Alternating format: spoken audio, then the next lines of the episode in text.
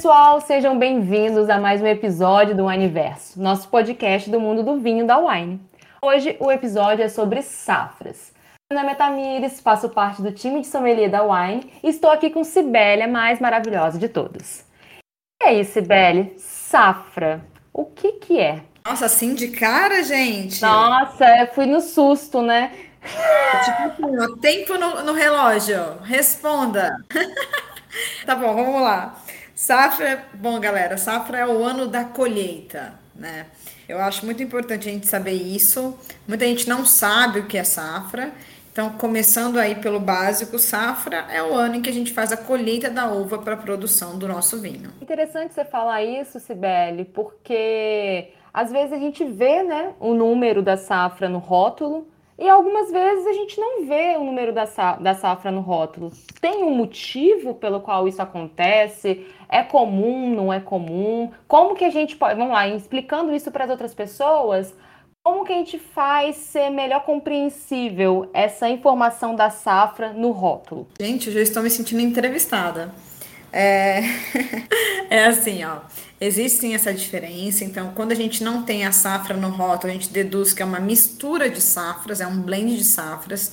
Isso acontece não somente com champanhe ou vinho do Porto, mas também com outros vinhos, às vezes mais simples da vinícola, para manter a consistência lote após lote. Então, você faz uma mistura de safras para manter a mesma qualidade e também manter a mesma consistência.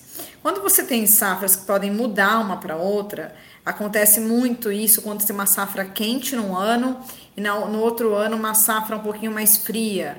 Então acaba tendo uma diferença e às vezes o enólogo vai ter que ver como é que ele faz, se ele mantém a mesma uva, se ele faz um blend, então se ele tem Malbec, se ele adiciona um pouquinho de Petit Verdot. É nesse momento que ele faz a diferença, que ele faz os blends dele. Então se a gente prestar muita atenção, a gente vai perceber que existem vinhos em que muda de safra a safra, sim. Então é por isso que a gente fala de degustação vertical, é quando você vai degustando as safras do vinho é, para entender o que mudou naquele terroir, naquele clima e o que gerou aquele vinho. Isso é muito bacana, né? Porque é muito comum um preconceito quando as pessoas pegam um vinho e não identificam de cara a safra que ele foi feito e automaticamente vincula essa informação a algo com uma menor qualidade.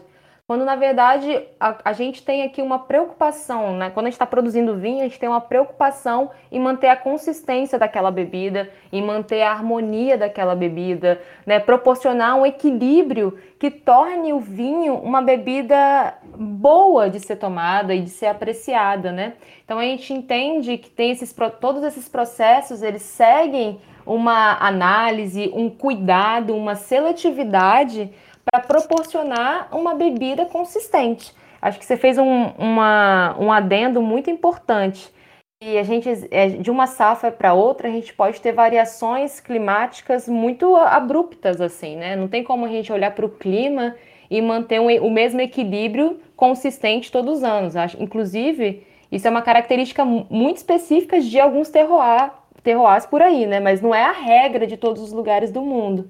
Então, para a gente conseguir trazer uma bebida, né, para o enólogo, para os produtores conseguirem trazer uma bebida com consistência e harmonia, também há essa possibilidade de você fazer um blend de safras. É o caso, por exemplo, do champanhe. Poxa, quem vai me falar que champanhe não, te, não segue uma, um rigor no processo de produção, né? Exatamente. Então a gente tem champanhe. Existem champanhes, assim como existem também vinho do Porto que são safrados, mas são fora da regra, né? São exceções quando você tem uma safra excepcional e aí você consegue ter um champanhe safrado, mas a maioria dos casos são champanhes não safrados e os espumantes também. É muito comum também se você pegar um espumante e tiver a safra, ele pode ter no rótulo milesimato. É muito comum para mostrar que é um, um, um, espumante, desculpa, safrado. Mas não significa que a qualidade dele é superior, né? E sim, ou, ou inferior na verdade, mas sim que na, é, é, feito dessa forma. Então a gente tem o com safra e o sem safra. É, eu queria lembrar uma coisa também que sempre me perguntam sobre tempo de guarda. tempo de guarda, quando a gente vai falar assim, olha, este vinho de 2020, é, não, vamos lá, de 2015, que passou cinco anos em barrica, né? E está saindo para o mercado. Qual é o tempo de guarda? Você tem que começar a contar a partir de quando o vinho vai para o mercado. Existem muitas discussões sobre isso e eu tenho isso na minha cabeça muito bem direcionado, porque muita gente começa a contar o potencial de guarda da safra. O que é o correto se o teu vinho não passou por um amadurecimento. Mas o certo é você contar de quando ele saiu para o mercado. Interessante demais. Isso realmente. Eu acho que eu já conversei, inclusive, com você sobre isso, né? Tem uma Existem várias teorias. As pessoas pegam, ah, eu conto a safra a partir de que momento? Da colheita? Eu conto a safra a partir do momento que o vinho saiu para o mercado? Mas essa observação que você fez, ela é crucial. Se a gente tem um vinho que passou por um processo grandioso, trabalhoso, de, de envelhecimento em barrica e depois em garrafa, a gente precisa entender a, o poten potencial de guarda a partir desse, do momento que esse vinho entra para o mercado. Essa discussão é de longa data, né, Sibeli? Isso, de longa data. Porque o correto mesmo também é quando a gente, profissionais da área, a gente prova o vinho. Quando a gente prova o vinho, é que a gente sabe, olha, esse vinho tá bom agora e vai ficar bom daqui uns sete anos. A gente sabe disso na hora que a gente prova. Mas a maioria dos vinhos a gente não consegue fazer isso, né? Então, realmente, é, é uma estimativa que a gente tem baseado no, de como o vinho é feito. Mas voltando aqui só um pouquinho para o nosso tema do com e sem safra, eu queria muito chamar a atenção. A gente teve um feito muito inédito, que foi o Close de Lociet.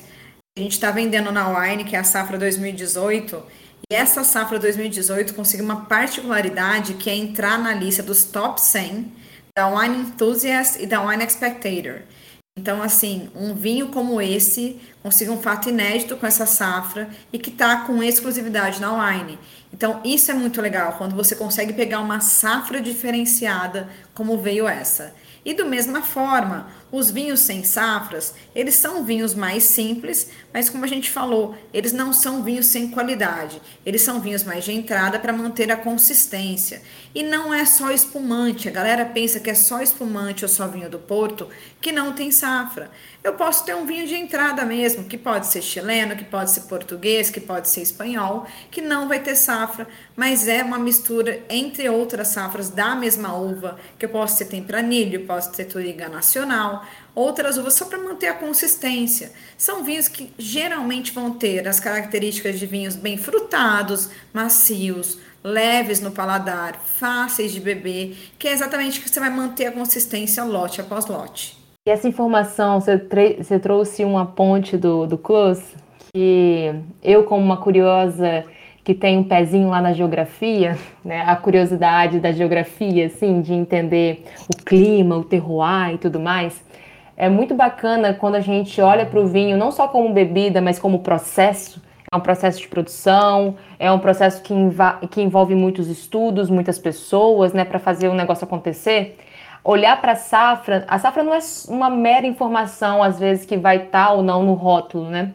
Quando a gente presta atenção na safra, a gente tem a possibilidade de entender as condições com, naquele ano específico, né? naquele ano clima, que a gente chama de ano climatológico específico, para que proporcionou aquela safra ser de determinada maneira. Igual você traz o exemplo do close da safra 2018, que foi algo excepcional se a gente tiver uma curiosidade a mais de avaliar como é que estava o clima naquela região no momento daquela safra, como que foi esse processo, a gente entende com, com mais assim, a gente entende com mais detalhes tudo que passa para acontecer, desde o processo de é, plantio, crescimento, crescimento barra amadurecimento, colheita, né? e com certeza os processos que vêm depois, para produzir esse vinho. Eu acho isso fantástico, é uma curiosidade para mim que me enche muitos olhos e a gente passa a olhar para a bebida com um cuidado muito maior do que além de abrir a taça, fazer um, fazer um charme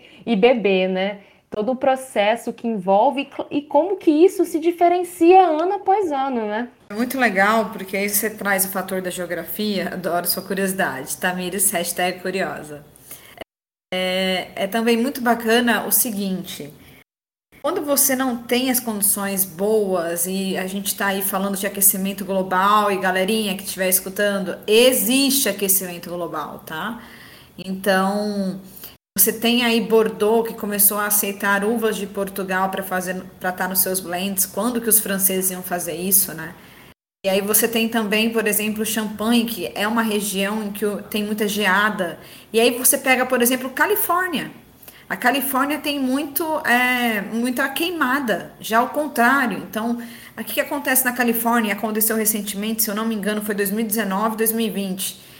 É, teve tanta queimada, tanta queimada na Califórnia, que alguns produtores optaram por não fazer vinho daquela safra porque tem um fenômeno que chama smoke tent, que é quando fica o cheiro da fumaça na uva.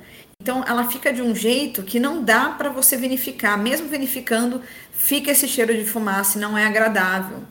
Então, alguns, alguns lugares no mundo que sofrem com essas condições climatológicas, né, tanto no seu terroir, eles então eles resolvem, vou fazer essa safra ou não vou. E aí é bom ter a mistura de safras.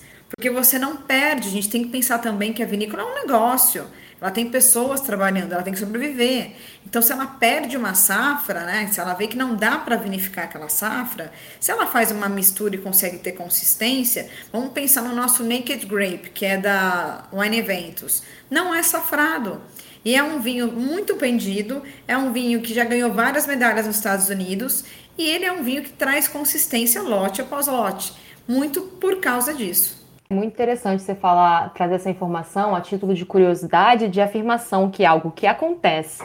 Então, qualquer coisa que foge essa condição climatológica ideal na produção de um vinho, seja um período de muita chuva, seja um período de muita seca, igual você trouxe esse exemplo de queimadas, um, longos processos de queimadas na região da Califórnia, isso vai sim impactar durante aquela safra, né? E é a importância da gente entender isso Volto nessa informação que você disse, de entender também a vinícola como um negócio. Então, você não pode perder a safra totalmente. Você precisa ter um ponto aí de controle. Só que como às vezes, né, Sibeli, ter um ponto de controle quando a questão é climatológica, ela é muito ampla.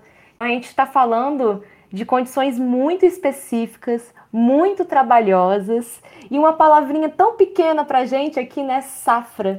E olha a quantidade de coisas, de, de fatores que influenciam a produção de um vinho em determinado ano. Fantástico, Tami, exatamente isso.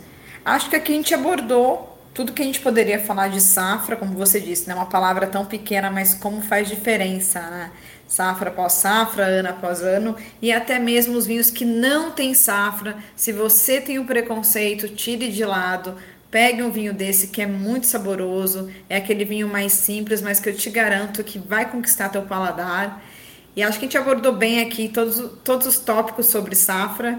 Galera que tiver dúvida, depois fala aí com a gente. Quem sabe a gente não faz um outro episódio desse aqui. Tami, amei falar de safra contigo. Ai, que bom, Sibeli. Fico feliz, fico feliz com o tema também. É um tema que me gera muita curiosidade. Acredito que essa curiosidade também acompanha muitas outras pessoas. Espero que a gente tenha conseguido assim trazer informações pertinentes. E se ficou faltando informação, a gente faz um episódio 2, uma parte 2, para continuar essa conversa. É isso, Sibeli. Agradeço muito a sua presença. Eu aqui, né, como host pela primeira vez, vou botar essa observação sim. Ah, muito obrigada por ter topado fazer esse, esse episódio comigo. Maravilhosa, Tami. Galera, espero que tenham gostado. Tami, um beijo para você, um beijo para todo mundo. Beijinho, gente. Muito obrigada e até mais.